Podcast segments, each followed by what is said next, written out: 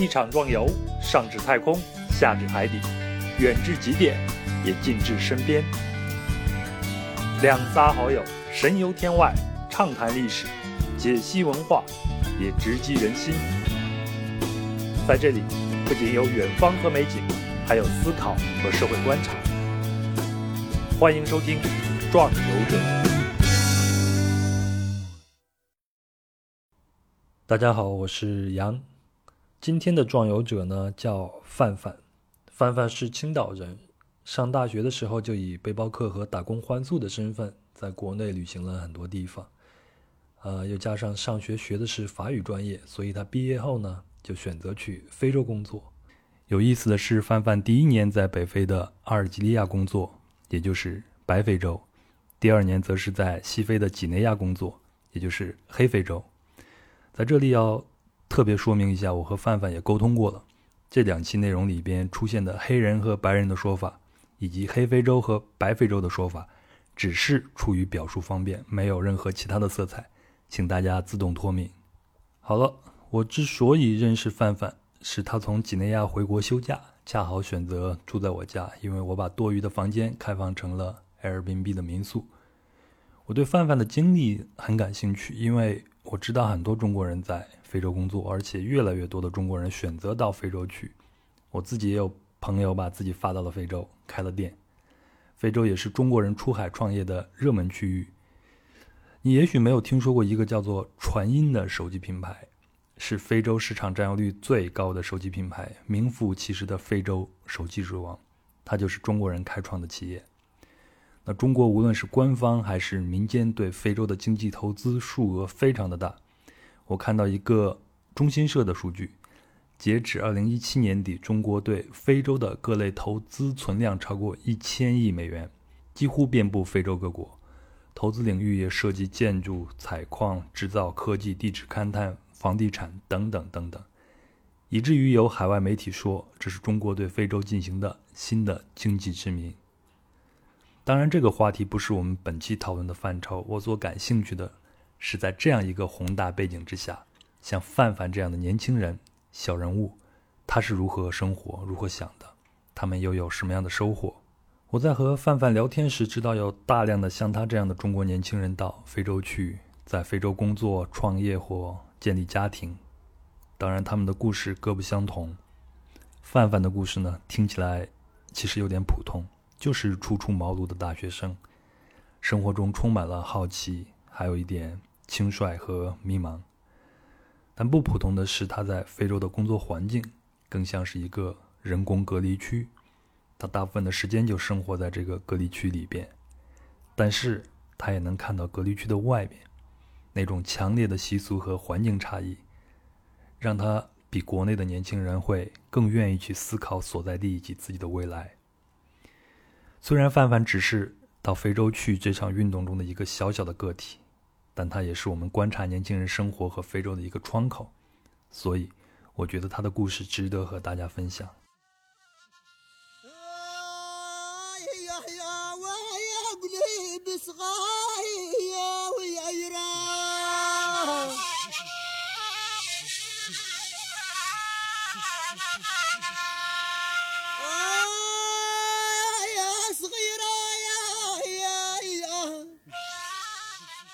刚上大学的时候，有好多同学说我毕业了之后要去华为。其实我当时还不知道华为是一个什么样的企业，是我后来大概到大二还是大三我才知道的吧。然后毕业之后，我也问过我的同学，包括问过同学的同学。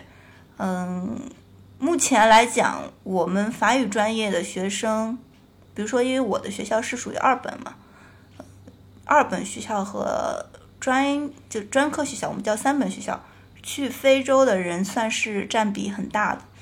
然后包括也是近几年，我从我是一六年毕业的，就是一七年、一八年、一九年毕业的这些人来讲，就这些学弟学妹，他们去我们说去黑非洲的比例要比去北非的比例要高一点。非洲是有三十一个讲法语的国家，就是说，呃，工作机会是要比国内要高很多的。其实我毕业之后是没有立马出去的，我六月二十六号毕业，是先在国内找了一份电子商务的工作，他是负责易贝和亚马逊在法国的网站，嗯，处理就是上传产产品呀，然后跟踪订单呀，跟回复一下客户的邮件，然后处理一下差评之类这种事情。在我工作一个半月之后吧，大概是，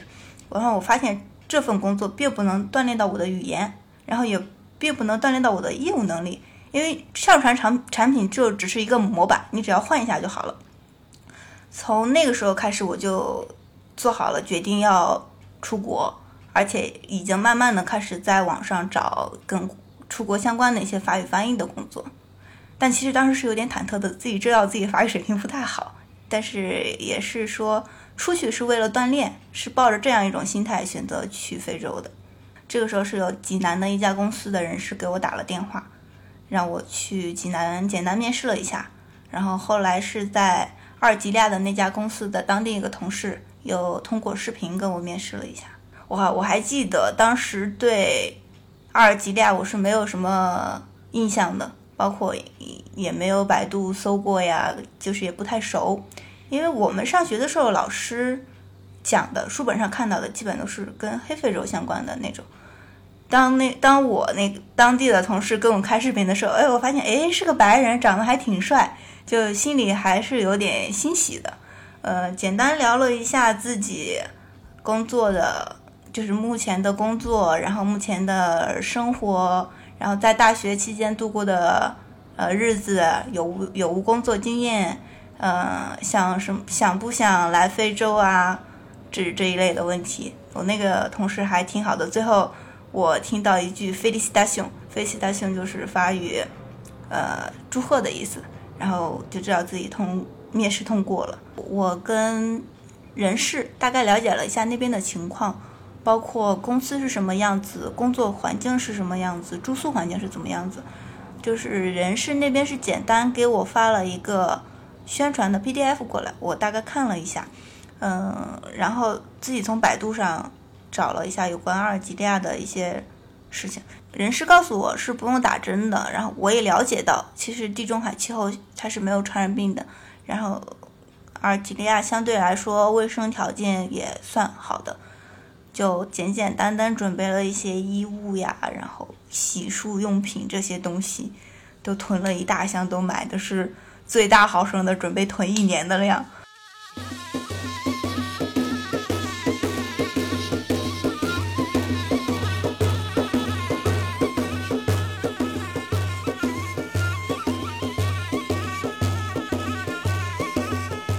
在这里，我要先介绍一下阿尔及利亚。毕竟，它对大部分人来说都是一个陌生的国家。阿尔及利亚它是非洲北部的一个国家，在它的北边是地中海，与之隔海相望的就是西班牙和法国的南部。而首都阿尔及尔，也就是范范所工作的这个城市，就在地中海边。这个城市气候适宜，治安和交通良好，生活习惯又和很多欧洲人相似。那阿尔及利亚的东边呢是利比亚和突尼斯。东南和尼日尔接壤，南边则是马里和毛里塔尼亚，西部则是摩洛哥。阿尔及利亚的国土面积是二百三十八万平方公里，居非洲各国、地中海各国和阿拉伯国家之冠，也排名全球第十位。但是大部分国土面积都被撒哈拉大沙漠占领，所以人口大部分都集中在北部沿海地带。阿尔及利亚的经济主要来源是矿产业，主要是石油。以探明储量是十七亿吨，占世界总储量的百分之一，居世界第十五位。天然气探明储量是四点五八万亿平方米，占世界总储量的百分之二点三七，居世界第十位。正是因为油气充足，阿尔及利亚并没有像其他非洲国家那样开放自己的旅游签证，也就意味着以游客身份进入阿尔及利亚是比较麻烦的事情。阿尔及利亚的旅行资源还算丰富，有七处世界遗产。北部有地中海，南部是撒哈拉沙漠，还有高原雪山和众多的古罗马遗址。那在壮游者线下旅行发现分享会上，我们的分享人刘笑佳曾分享了从北京到阿尔及利亚。有兴趣的朋友可以在公众号找到这个分享，请大家配合阅读和收听，你会对阿尔及利亚有一个更立体的了解。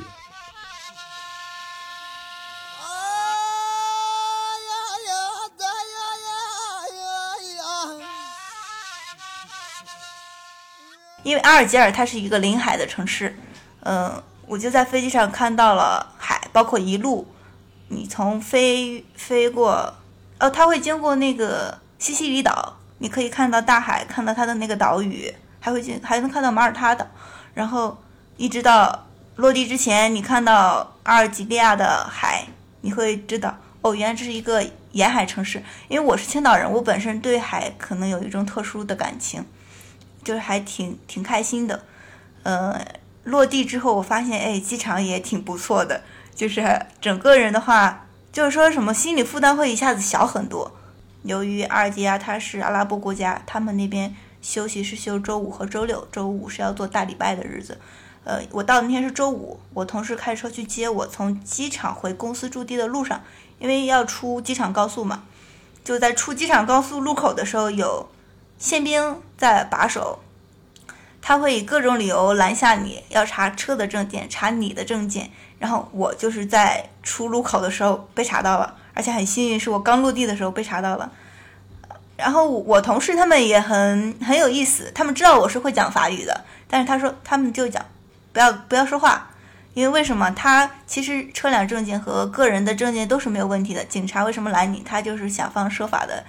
跟你要钱。然后我同事告诉我，这种事情你只要有时间，你就跟他耗就可以了。耗到最后，他一看钱要不出来，他就放你走了。结果真的是大概是在十分钟左右，他们知道我们我们听不懂，也不会给钱，就放我们走了。呃，我面试的这家公司是总部是在山东济南，然后公司是以销售潍柴和陕汽的汽车配件为主，然后也有货运，但是货运的主要业务不在阿尔及利亚。阿尔及利亚的主要业务就是销售配件。呃，我们公司是虽然是配件总库，但是是分办事处和仓库两个地方办公。呃，我们其他人员就是说，呃，行政和销售运营人员是在一个叫离机场不远的地方，叫达勒拜达镇，有一处当地人叫 villa，那种法语翻译过来是别墅的意思。他们那边别墅跟我们认知里边的别墅是不一样的，是我觉得可能是跟当地文化有关系，就是他们，嗯，阿拉伯人更倾向于是一家人住在一起，和和美美的，然后所以一栋 villa 大概是有三四层的样子，然后父母会住一层，然后比如说，呃，大哥住一层，二哥单独住一层，然后三弟单独住一层啊这种，所以我们租的也是一栋 villa。作为我们公司的办事处，嗯，第一层我们会有产品展示柜，然后有当地的两名员工，当地的三名员工在一楼办公，然后二楼是作为中方员工办事区域，包括财务总经理会议室，然后待客室，还有我的办公室，就算是行政和销售一起吧，行政办公室。然后三楼我们是有宿舍。然后四楼我们是厨房和宿舍，还有洗衣房在一起的，是这样一个结构。所以在一个半月，大概一个半月的时候，我都我的法语其实是没有什么提升的。当时是开会的时候，都是我们老板跟销售经理用英语讲，讲完之后他再自己再翻译成中文讲给其他同事。其实当时这种处境是令我挺尴尬的。你想想，一个公司有翻译在，结果翻译听不懂，其实是挺丢人的。嗯。我当时其实自己也很着急，有点上火了，有点特别着急，因为你想想试用期就三个月，我如果说不行的话，我就就回家了，卷铺盖卷回家了。但是好在，嗯，我同事他改变了一种方法，就是开会的时候，我的我们那个销售经理，因为他本身法语讲得很好，大家又知道法国人讲话语速很快，所以我就会经常会听听不懂。他就改变了一种方法，就是每次开会的时候，他会在本子上大概写一下。我们要讲的是什么东西？但因因为国内学法语、学语言的学生，可能笔译来说的话，比口译要好一点嘛。就是说，你能看懂，但是你不一定能听懂和说出来。所以在我看到之后，然后我就大概知道他要讲的是什么，然后再结合他说的东西，我就能百分之八十把他要讲的东西给翻译出来。那是我第一次做会议翻译，可以完整的做一次会议翻译。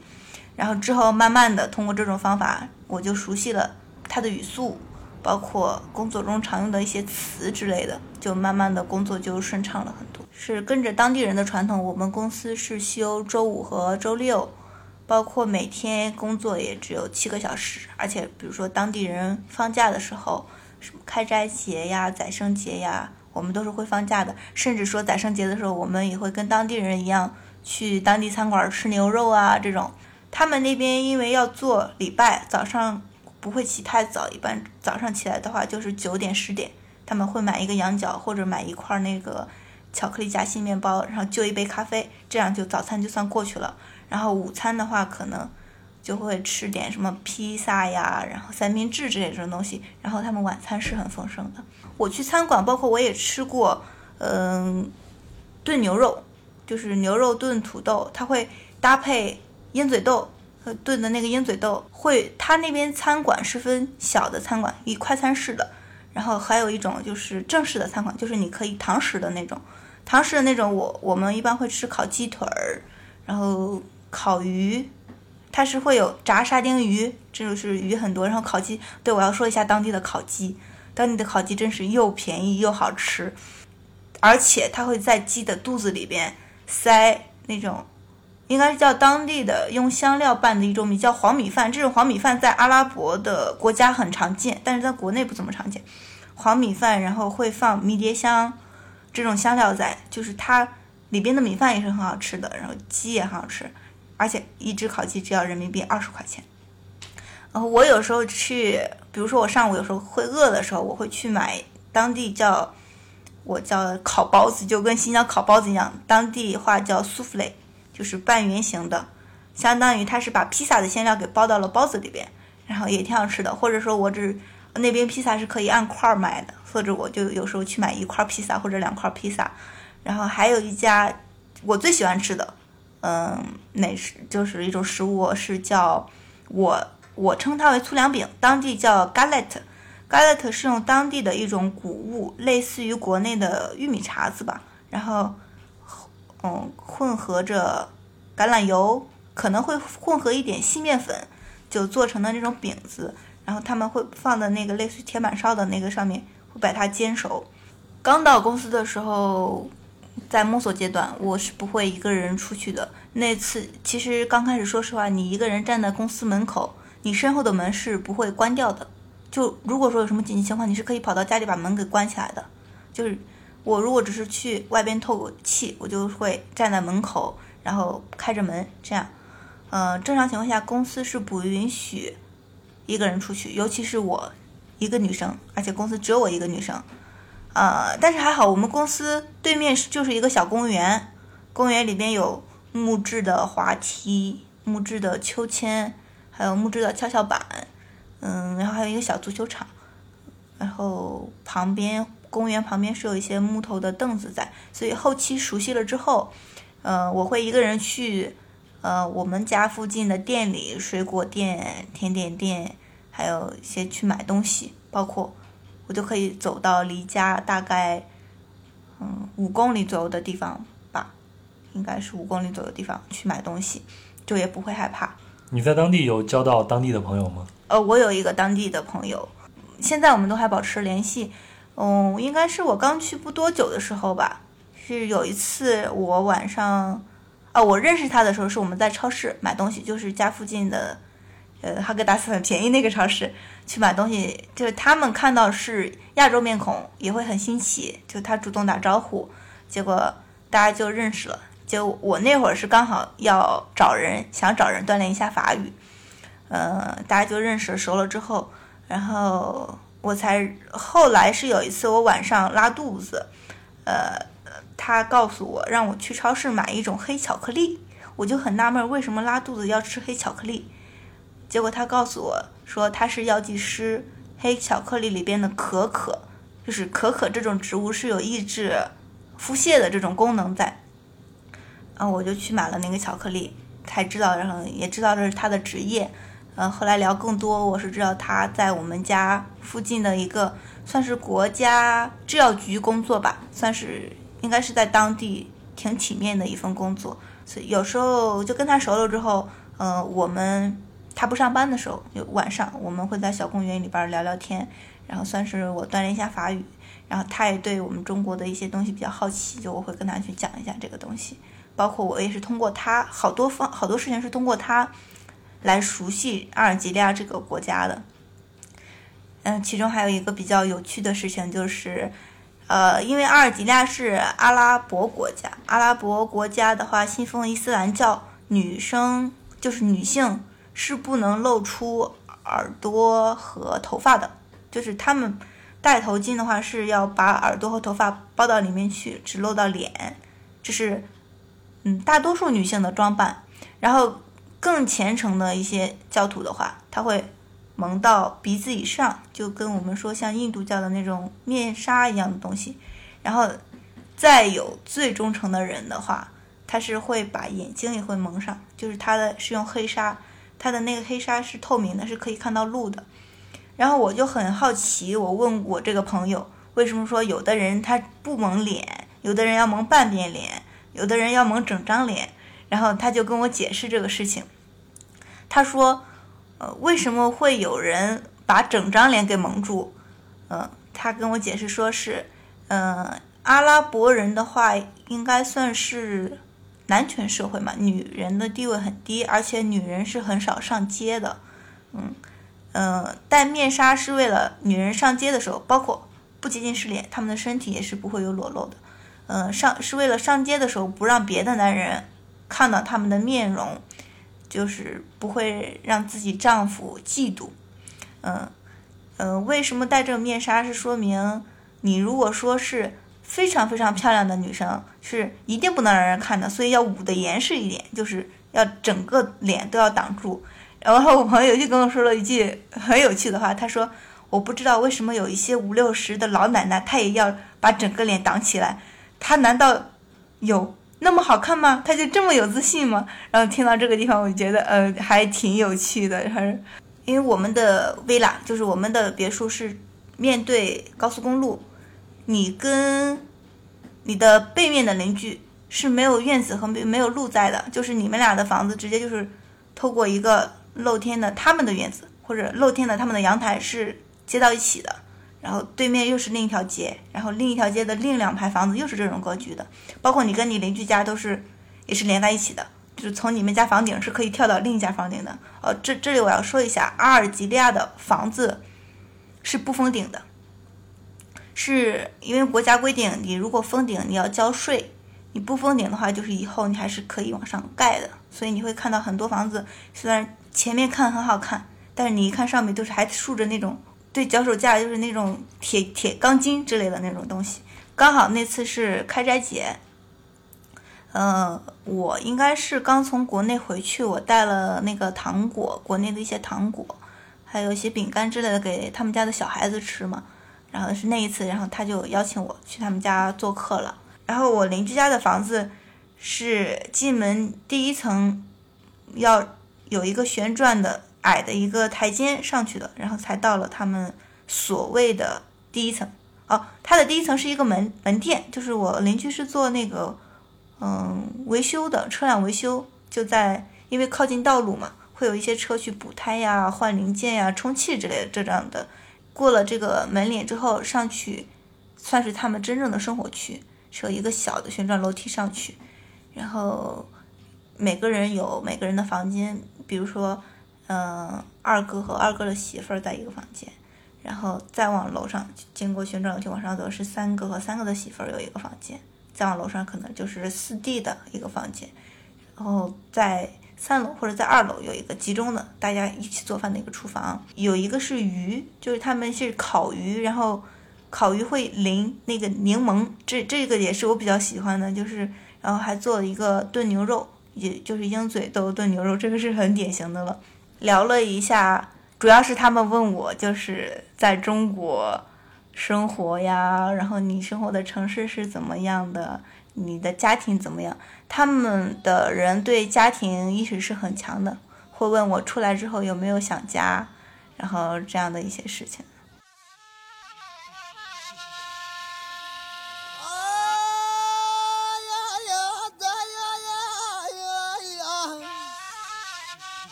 这五个月过完之后，然后跟同事也熟了，工作也熟了，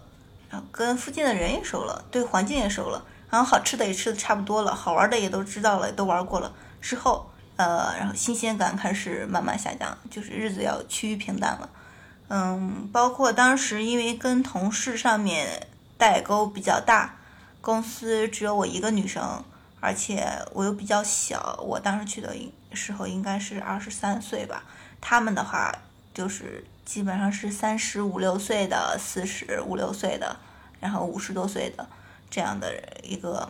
员工年龄组成吧，所以就是共同语言也比较少，可以聊的事情也比较少，而且。他们都是有家室的人，一般工作之余，他们就是跟家里人视频聊天，或者是因为我们那边有两对儿是两口子嘛，或者是跟自己的爱人聊聊天之类的。我在那边算是挺孤独的一个存在，嗯，所以从第三次休假回国，也就是九月十五号的时候，然后那次那会儿，其实我已经自己在那边要吃胖了二十斤，我就在。吃胖死和减肥之间做了一个决定。开始减肥之后，其实对我来说，相对于算是一种解脱。因为平时在饭桌上，就是我减肥之前在饭桌上跟大家吃饭，我是很少说话的。一是跟大家没有共同话题来讲，二是他们年纪比较大，有时候会，我们说是开车嘛，我就我个人其实是挺反感这一点的。而且好多观点跟我的就不太一样。我一般吃饭的时候，我只听，但我不发表观点。其实吃饭相对来说是有一点点煎熬在的。从我开始减肥之后，我就晚上不用进厨房了，就是对食物的抑制，对食物欲望的抑制，可能导致了心理上的变化。就是，呃，这个这个应该算是一个潜在因素。然后真正导致我后期抑郁心情爆发的原因，应该是跟。公司的一些做法，就是我离职之前公司的一些做法是有关系的。就是我在我本来是，嗯，可以回家过完年之后，是刚好是到我休假时间。过完年之后，我再回公司是可以继续我的工作的，哪怕说我再跟公司续签都是可以的。然后在两个月之前，我们总经理也告诉我说，你是可以回家过年的，包括。呃，我是回家之前，我是跟之前在认识的一个在意大利工作的一个男生跟他认识了，然后大家一起相约去摩洛哥。呃，当时是在一个社交软件上认识的。呃，因为他是在意大利工作，然后我是在北非工作，相当于大家说都是在国外的中国人。可能我不知道是不是跟星座有关系，他也是摩羯座，我是摩羯座。然后我个人。可能比同龄人思想又比较成熟，然后大家可聊的点很多，然后慢慢慢慢就熟悉了。哦，还有一个因素是他当时在学法语，然后我又是法语专业的，可能他会觉得跟我会比较有聊一点。其他方面大家的观点也是比较一致的，是因为这个所以才大家熟悉了。应该是介于恋爱关系和普通朋友关系之间吧。我们两个就每天晚上会有很多事情聊，相当于他是一个。隐形的朋友，就是你跟你同事没法讲的事情，他都可以陪你聊。我还记得当时我们俩可以开开语音聊天，聊到夜里两点半到三点，然后我第二天都是可以正常起床去上班的。他他一开始给我洗脑，就是说人其实不需要睡那么久，你只要有三四四五个小时的深度睡眠就好了。我其实一开始就很。不想跟他聊到这么久，因为我这人挺能睡的，我要至少连续保证连续八小时睡眠。但是后期我跟他聊天之后，每次聊到两点半、三点左右的时候，我发现第二天起来上班其实是很有精神的。进入孤独的那段时间之后，我其实还挺感谢他的陪伴虽然不是在身边的这种陪伴，以另一种方式的陪伴。刚才不是说到要过年嘛，过年要回家的时候，呃，跟老板请假，老板也同意了，所以我就大概在我。呃，应该休假日期的前两个月吧，我订了那个是阿尔及尔往返，嗯，卡萨布兰卡的机票，是跟那个男生约定一起去摩洛哥玩。嗯，为什么要买往返票？是因为吉尔到吉尔就是从公司到家的票是公司给负责的嘛，所以我就想再带少一部分的行李去摩洛哥玩之后再回来，再带着行李回国，所以我就买了往返票。我的工作签还有我同事的工作签都是用的是房企的名额的，但是我们公司的工作签这个不是我在负责的工作，是另一个同事负责工作。当时我问他的时候，就是已经跟旅游时间很临近了，大概还有半个多月的时间吧，个半个月左右时间。我问他，我说那个工签能不能下来？因为大家不光是我，其他同事也都对于回家过年这个事情是比较看重的。他就是一直在跟我打马虎眼儿，就是也不说是能，也不说不能，就只是说可能能吧，啊，只是这样。所以后来大概还有一周的时间，我然后我就自己去联系了我们。帮我们办办办签证的那个房企的那个负责人，当时接到的通知是他明确告诉我，你的护照在二月八号，我订的是二月八号的往返机票，二月八号之前是出不来了。就联系了当地的一个可以办一次性离境的一个姐姐，嗯，我把护照要回来之后，我就把护照递给他，让他去帮我办一次性离境。是通过这个，我拿着一次性离境，我才。就是离开了这个阿尔及尔，但是通过这件事情之后，也是对公司彻彻底底的失望了。就是无论如何，我都不会再跟这个公司续签合同，我也不会再留在这儿。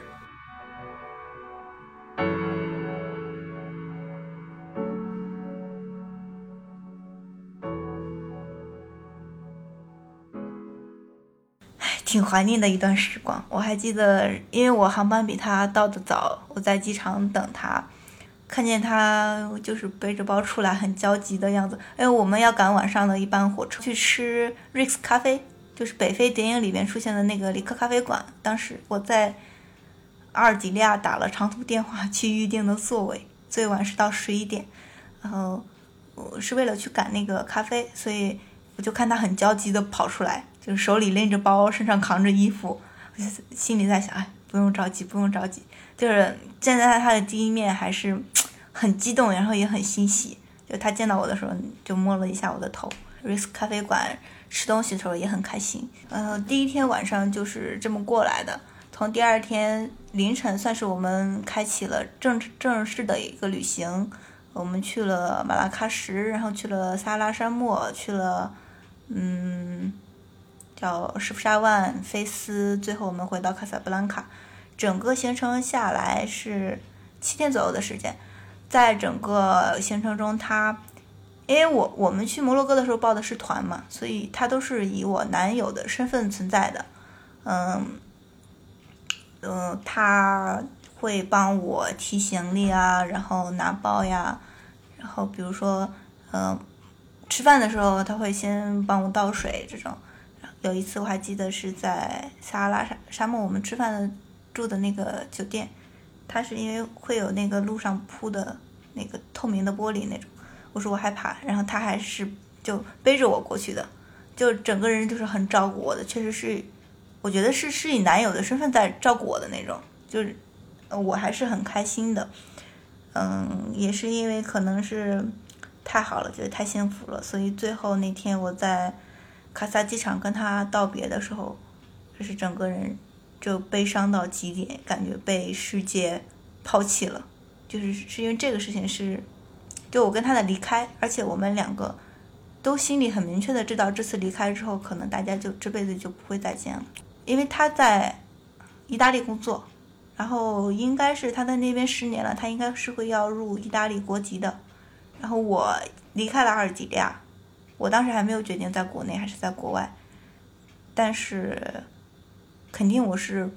不会说会去意大利，可能是我不知道是因为年龄的问题还是怎么样，他可能对这段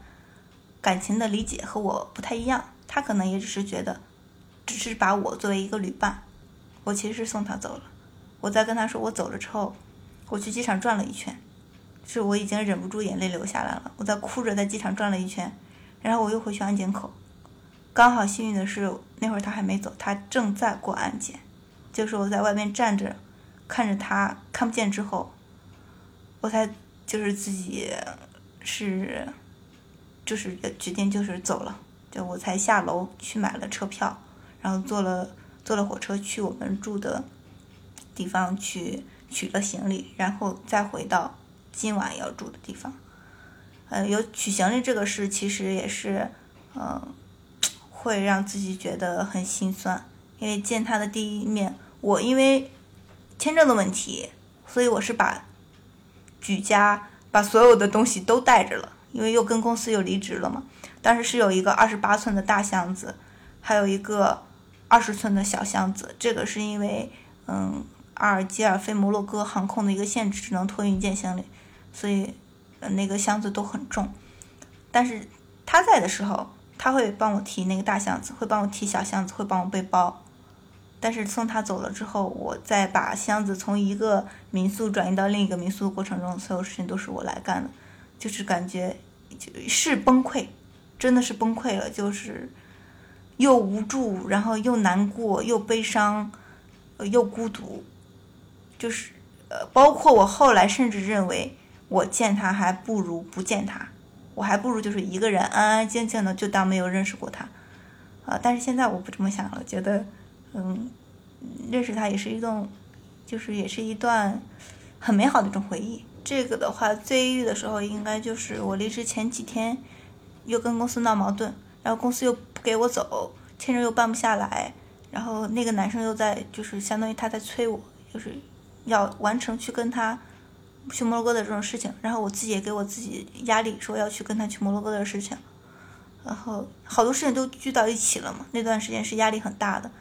算是豁了半条命，从摩洛哥是一个人疲惫的回到了国内。当时，当时为什么会把欲心境推向高潮？有一方面是我其实事情没有打算好。如果说我比他先走，是他送我。或者是我知道他走了之后，我有其他安排的话，可能并并不会这么严重。但当时就是一下子就是感觉迷茫了。当时我连旅馆都没有订，我也没有说是要回家还是怎么样，就是一下子不知道要怎么做。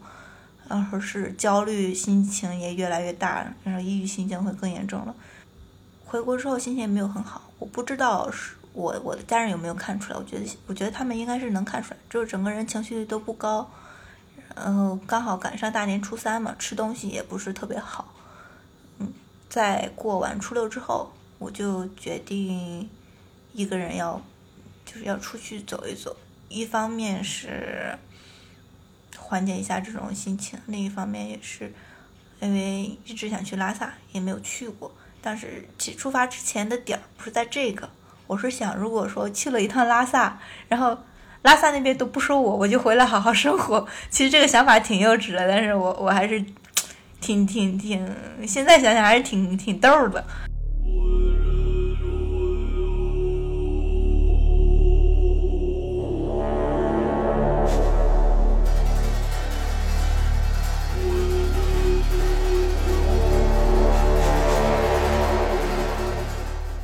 范范先去了北京，爬了趟长城。又飞去重庆，接着从成都出发，先走了一点川藏线，再转往滇藏线和青藏线，辗转到了拉萨，最后从滇藏线回到曾经打过工的丽江。就在拉萨，他接到了一个公司的招聘电话。这家公司需要的职位在几内亚，位于西非，也就是黑非洲。正好范范有一个前同事在这家公司工作，打听了一下，收入待遇要比在阿尔及利亚时要好很多。范范没有犹豫，就决定再赴非洲，即便他知道黑非洲和之前待的白非洲天壤之别，也要去，毕竟生活要继续。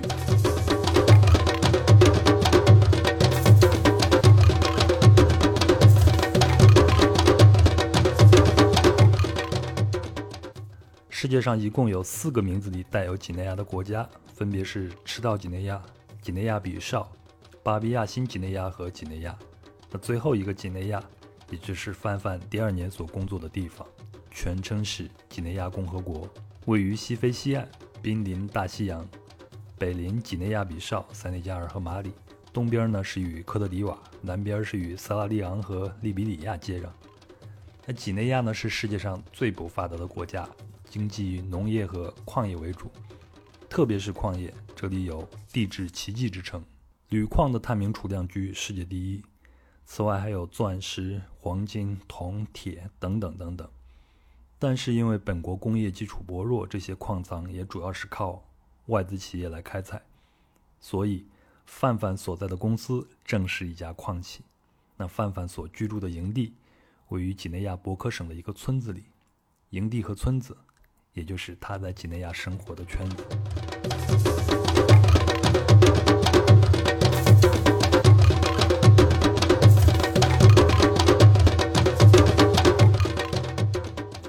我知道是来这个国家是要打疫苗的，什么黄热、霍乱这些有的没的都得打，还有一个黄本本儿，就开始去打疫苗、做体检，然后准备签证的这个问题了。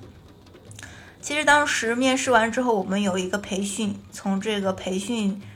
呃的视频中，我简单了解了这个国家。就是那个培训视频是一个我们我们我们现在这个公司是。一个矿企以开矿为主，然后是有嗯四家公司联合组成，在当地称为一个联盟，就是从运输开矿运输到呃航运回国，再到国内接收，其实是一条线的。嗯，我当时看的那个视频刚好就是矿企的，就是矿业挖矿板块的一个视频。嗯，能看到漫天的黄土，然后匆匆忙忙忙碌着工作着的那种铲车呀、挖车呀、货车呀，然后还能看到零零散散的，不知道是棕榈树还是椰子树，反正是你知道是热带的那种树木的东西。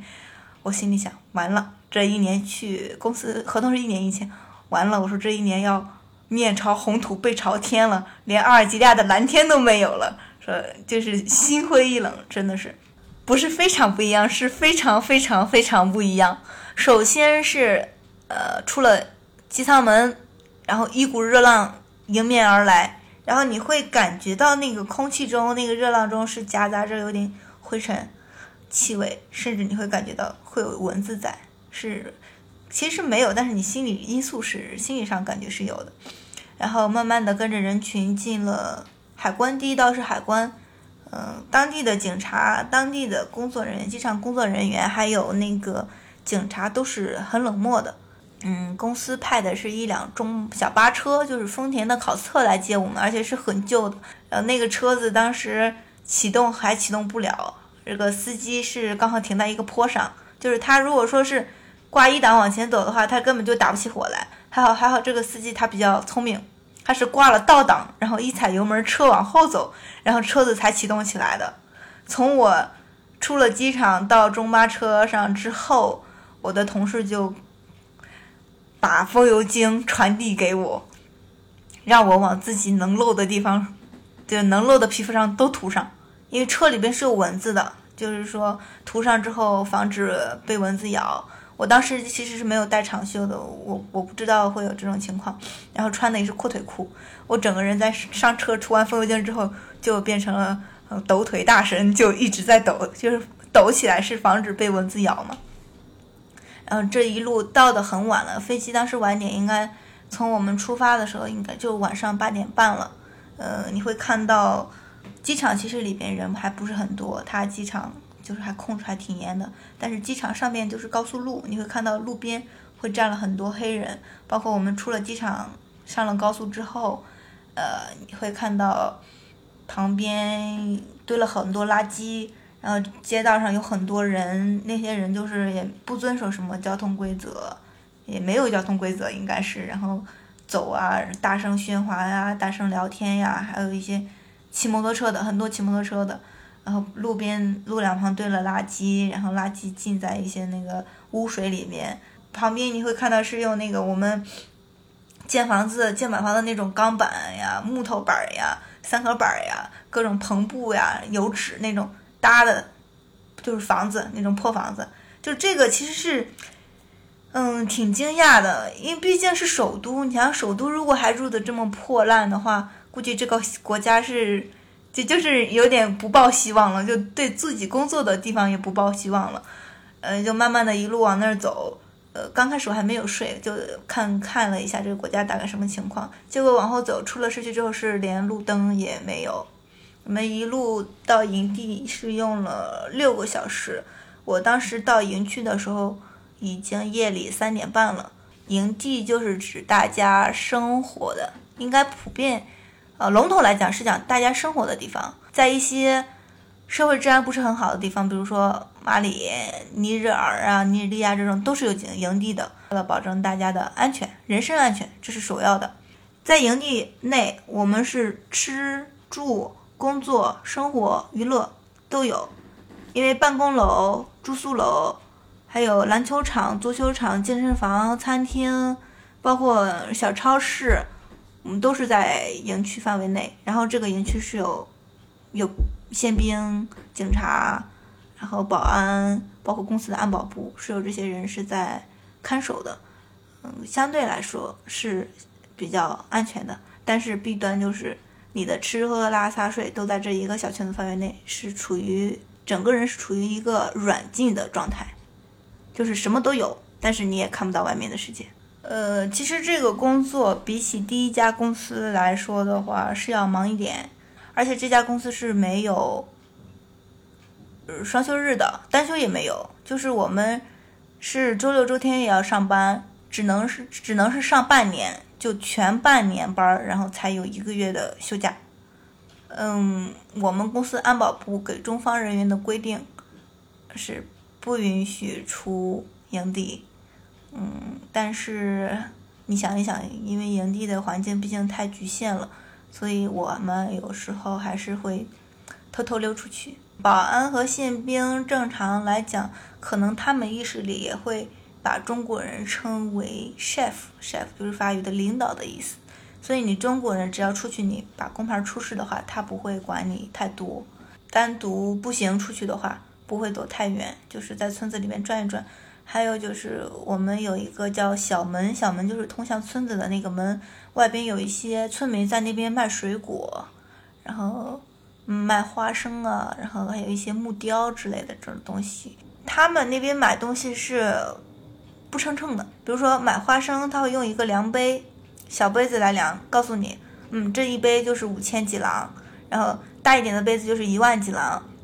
然后买苹果是按个的，就一个是三千块。买菠萝也是看个头大小，小的可能是一万或一万五，大的可能就是两万五，呃，几郎。买西瓜也是，都是按个来卖的。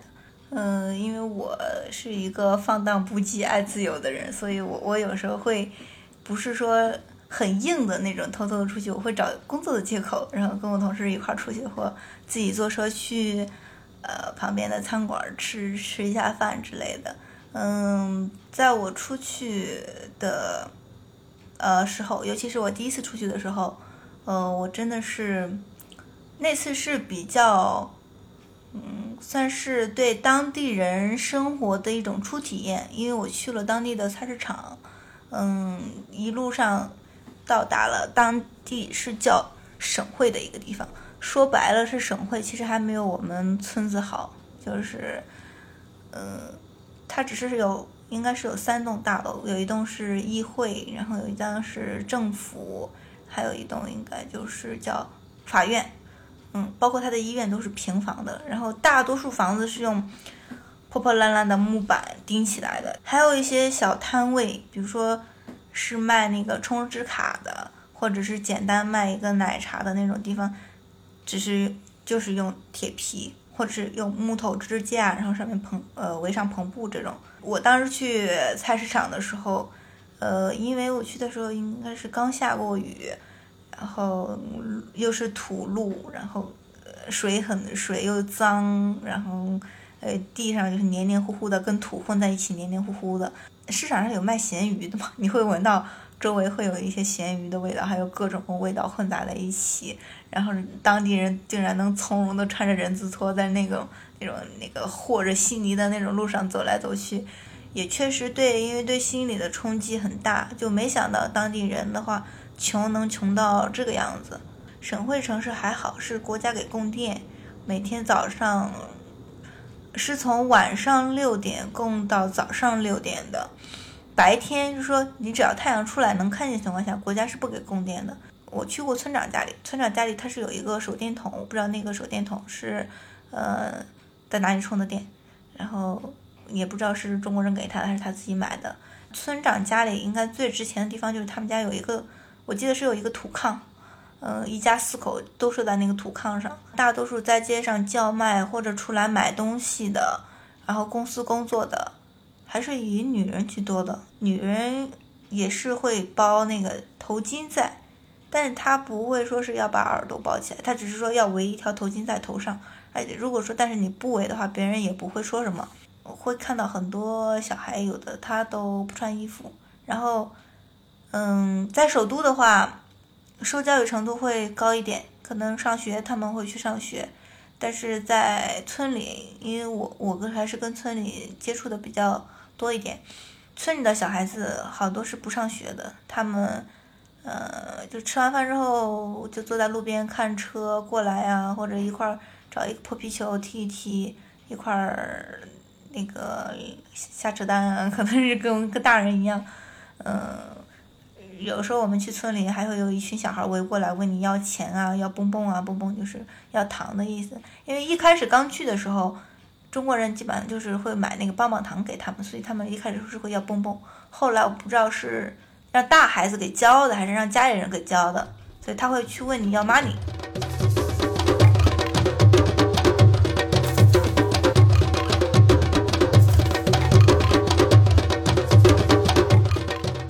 因为那天也是一整接了一天的电话，工作很忙，大概有，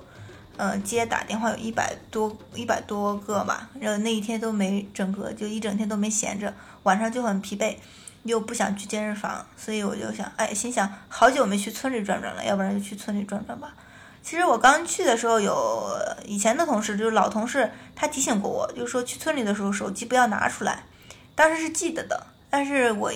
应该是距离上次去村里被抢那次大概是有六个月的时间吧，六个半年多的时间我没有去过村里，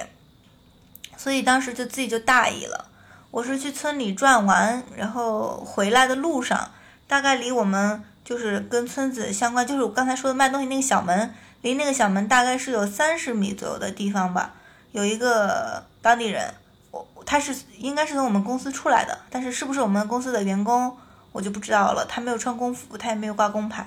就是他从我对面走过来，我当时还是很友好的，我我还跟他打打招呼，我说蒙斯瓦，就是晚上好，然后我当时是拿着手电筒照路，是两个手虚拿着，就是相当于只是用手掌托着一下那个手机的背面，然后大拇指就是放在屏幕上。那个人过来之后，他他大概因为没有灯嘛，也看不清，他就我能潜意识的看到他眼球往下转了一眼，然后下一秒他就。抽走了我的手机，飞快的就跑走了。呃，我反应很快的，我还去追了他，一直追到就是没有路了。因为那边的话没有路，他们黑人可以跑到林子里面，然后就被这么抢了。然后后来我同事跟我讲，他说你还敢去抢？他说你不怕他有刀子捅你一刀呀？就是好多当地工人是就是村子里面的嘛，所以他们会去想啊，你的手机被抢了。他说。嗯，说他会，他会说当地人就是塞巴蹦，就是不好。他说就抢东西不好，他们其实心里是很明白这一点的。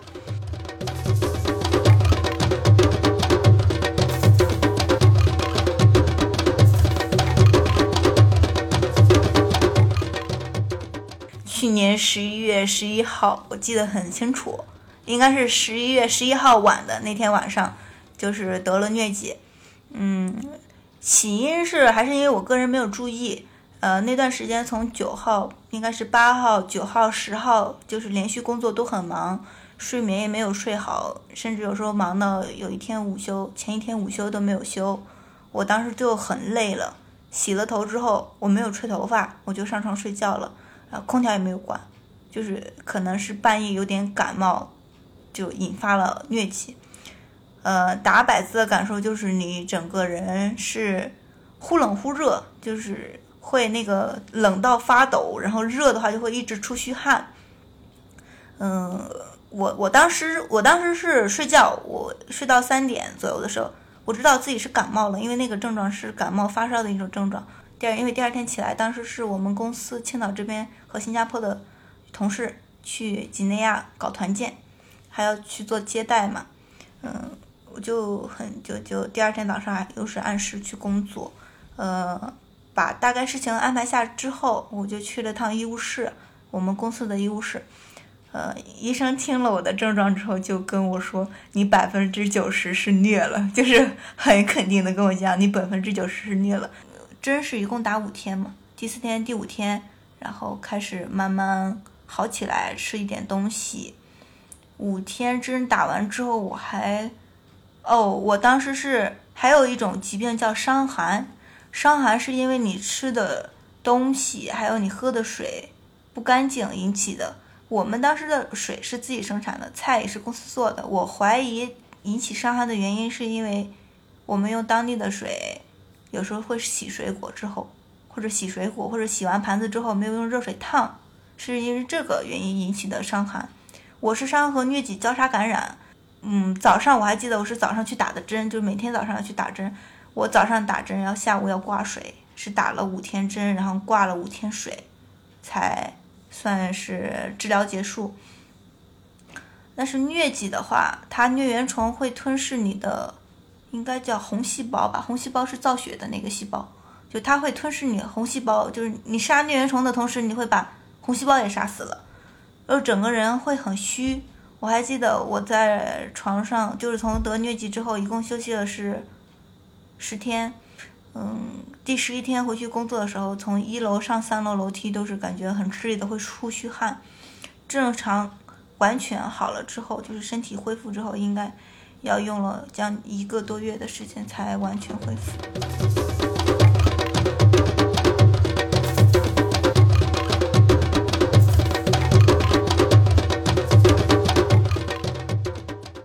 般是领导层或管理者为中方人员。然后会有己方人、己方的助手，然后再就是有己方员工，就是说是有当地工人管理当地工人，然后中方员工管理中方员工，然后中方员工又管理当地工人，是这样一种模式。我我们现在是有两个营地，我第一次就是我落地几内亚去的那个营地，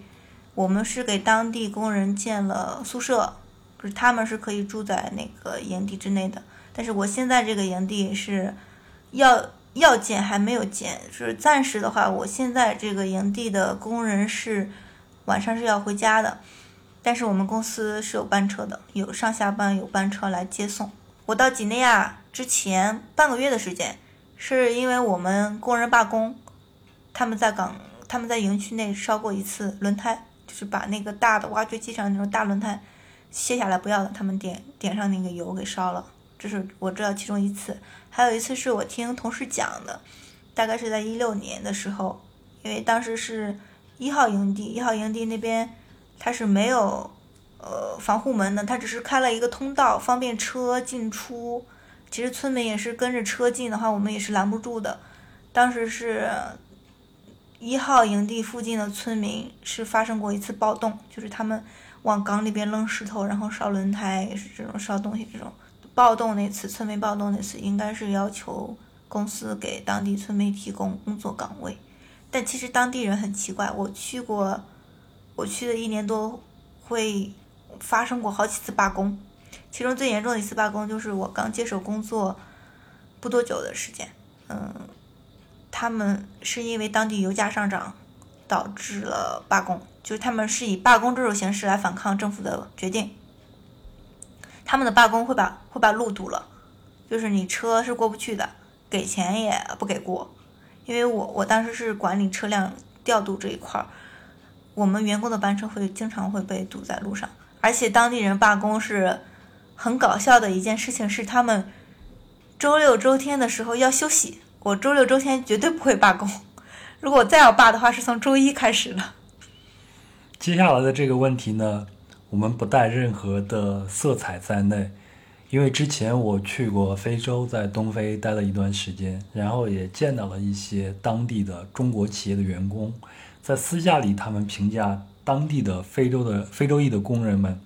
用他们的形容就是又懒又笨。我想你是怎么看待这个问题的呢？这个问题要客观的看，嗯，比如说，如果说你说他又懒又笨。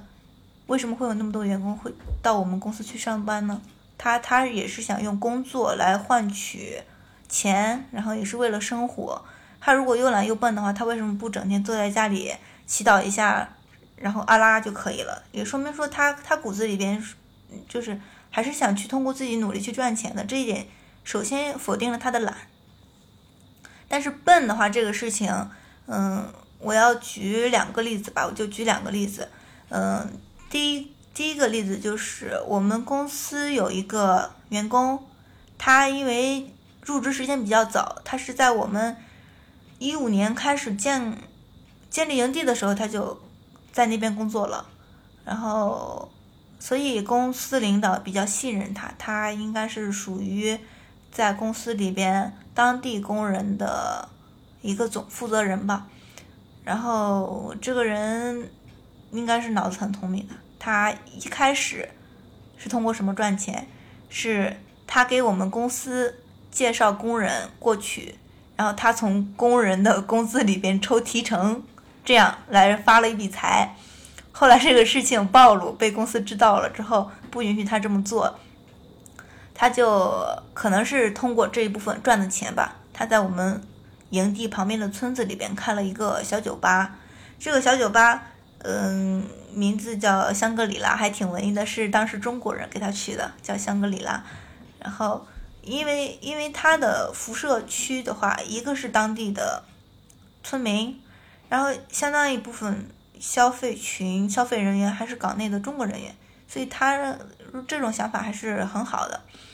嗯，那个酒吧还挺像模像样的，有那个我们说有柜台、吧台，然后会有几种酒、饮料，然后还有舞池。我们公司应该是建房子剩下的那个地面砖、地板砖，他自己砸碎的，然后还拼了那个我们公司的标志，然后拼的花纹之类的。然后还有音音响啊、灯光啊，都是很齐全的，反正是有模有样的，就会觉得哦，你在这个地方还能有一家这样不错的酒吧。然后第二个例子就是我们有一名女员工，她是附近村子村长的女儿，当时应该我我我不知道具体我不知道是怎样，但她进岗可能八九不离十是因为她父亲的关系吧。然后进来之后。嗯，这个女员工是很厉害的了，她是进了我们公司的，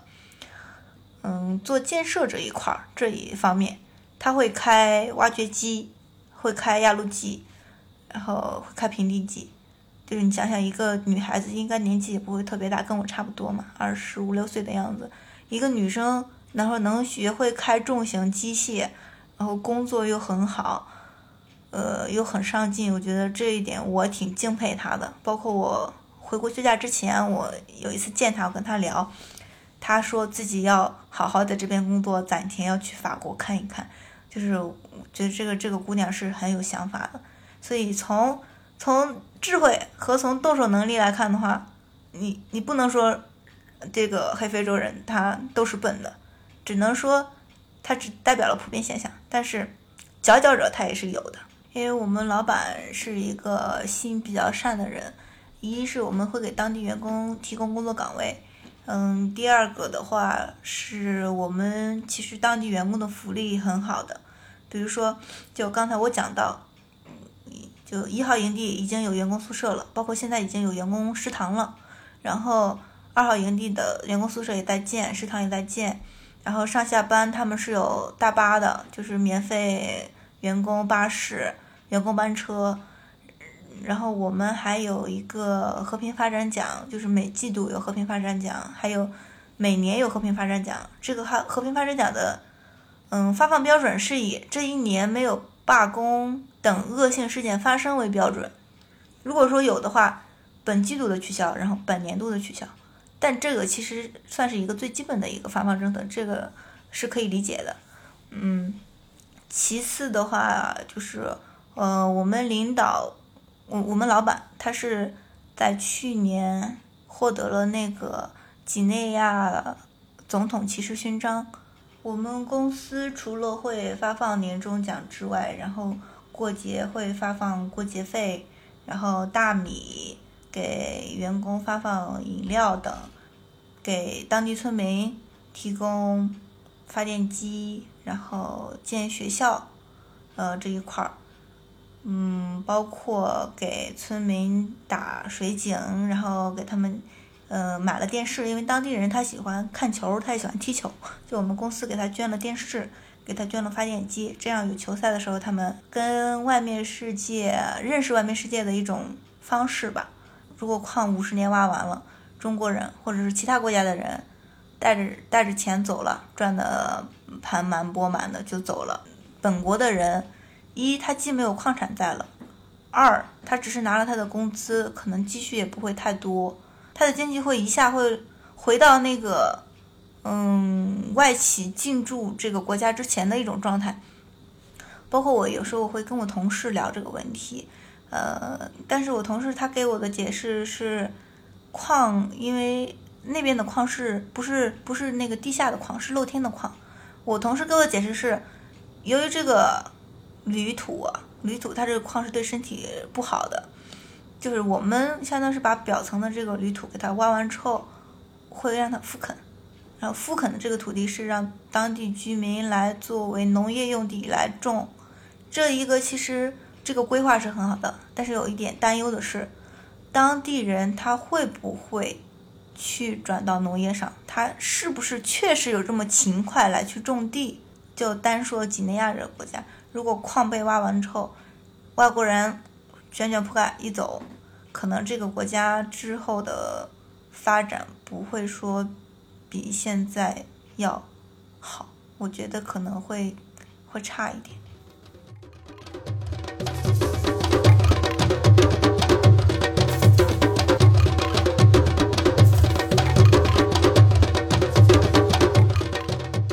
呃，我们公司现在比较大，然后除了。翻译是相对年轻的一个团队之外，其他人的话基本上也是就是有家庭的。我们公司是有几对情侣是从国内过来的时候就是情侣，他们俩是一块儿来这儿的。包括这种是公司其实是还挺欢迎这种人事上面，他甚至觉得两口子一块儿过来会更好一点，会待得更长久一点。因为几内亚和阿尔及利亚是不一样，是除了工作和工作之外。你可以调节生活的东西是很少的。如果两个人在一起的话，日子就没有那么艰苦。在非洲认识之后，再进行嗯一段恋爱的这种情况比较少。我个人觉得可能是因为圈子比较小吧。如果说你这段恋爱谈好了，你会是是一段佳话，别人会说哦，你看那个谁跟谁，人家两个一块在这边奋斗，一块在这边赚钱，在这边工作。人回去之后结婚生孩子了，就是还挺挺好的，神仙眷侣嘛。但是你如果一旦谈不好，将来至少五年内，或者说更长远的时间，你们两个都会成为整个公司的谈资。就是但凡可能会涉及到谈恋爱这个话题，都会把你们两个拿出来说，因为圈子太小了，人就那么点儿，可谈的东西也就那么点儿，而且大家又。很无聊，很八卦。我们眼底的有一个女生，然后她是跟当地一个司机，现在应该是没有确定关系，但是是互有好感的那种，而且晚上会一起散步，然后一起吃饭，就走的比较近的。呃，可能是会有那种趋势在吧？这是我知道的两点。其实我个人对于跟当地人谈恋爱这种事情，我是不反对的，因为我觉得两情相悦，你管那么多干啥？但是可能公司对这一方面顾虑会比较多一点，尤其是女生嘛，女生相对来说，嗯，比较弱。然后如果从家长的角度来说的话，可能也不会说接受自己的女儿跟一个，嗯，非洲的人谈恋爱。一年之后再进入几内亚之后，我整个人其实，呃，成熟了很多。从我觉得是应该是情商涨了很多，嗯，但是我觉得驻外工作不光是我吧，就是。绝大多数翻译来说，驻外工作的一个弊端，就是因为你工作的局限性。比如说我，我是对接综合行政的翻译，然后我有其他同事是对接生产上的翻翻译，有的是对接安保的翻译，有的是对接呃运输上的翻译，还有其他国家，比如说有的翻译是做工程翻译的，就是对你语言的局限性是很大的。学法语的学生去非洲工作，他们相当于是把非洲作为一个跳板。因为非洲工作的优势之一就是工资高，然后另外你又可以锻炼到你的语言。好多人说非洲工作是温水煮青蛙，这句话是一点都没错。因为非洲普遍生活节奏都比较慢，然后工作也没有特别累，就是你在那种环境下待的时间太长了，你整个人会变懒。所以我后期的打算是在，因为现在工作的话工资还可以嘛，我是打算攒两年钱之后，我的规划是打算明年去加拿大留学。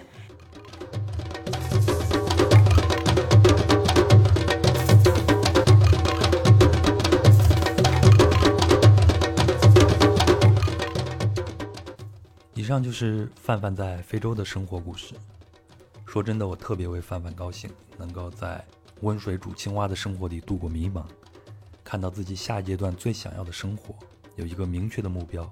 这对每一个年轻人来说太难能可贵了。在你听到本期节目时，范范已经结束假期，回到了几内亚，回到了营地里。但我相信，他早晚有一天会走出这里，走到自己想要的那一块自由之地。祝他接下来一切顺利。也非常感谢你收听这一期的《壮游者》。如果你喜欢本期的节目，请你顺手分享给身边的朋友。也非常欢迎你能够在喜马拉雅以及苹果播客 Podcast 下头给我评论以及打星，这样才会让更多的人知道《壮游者》的存在。谢谢你们，我们下一期见。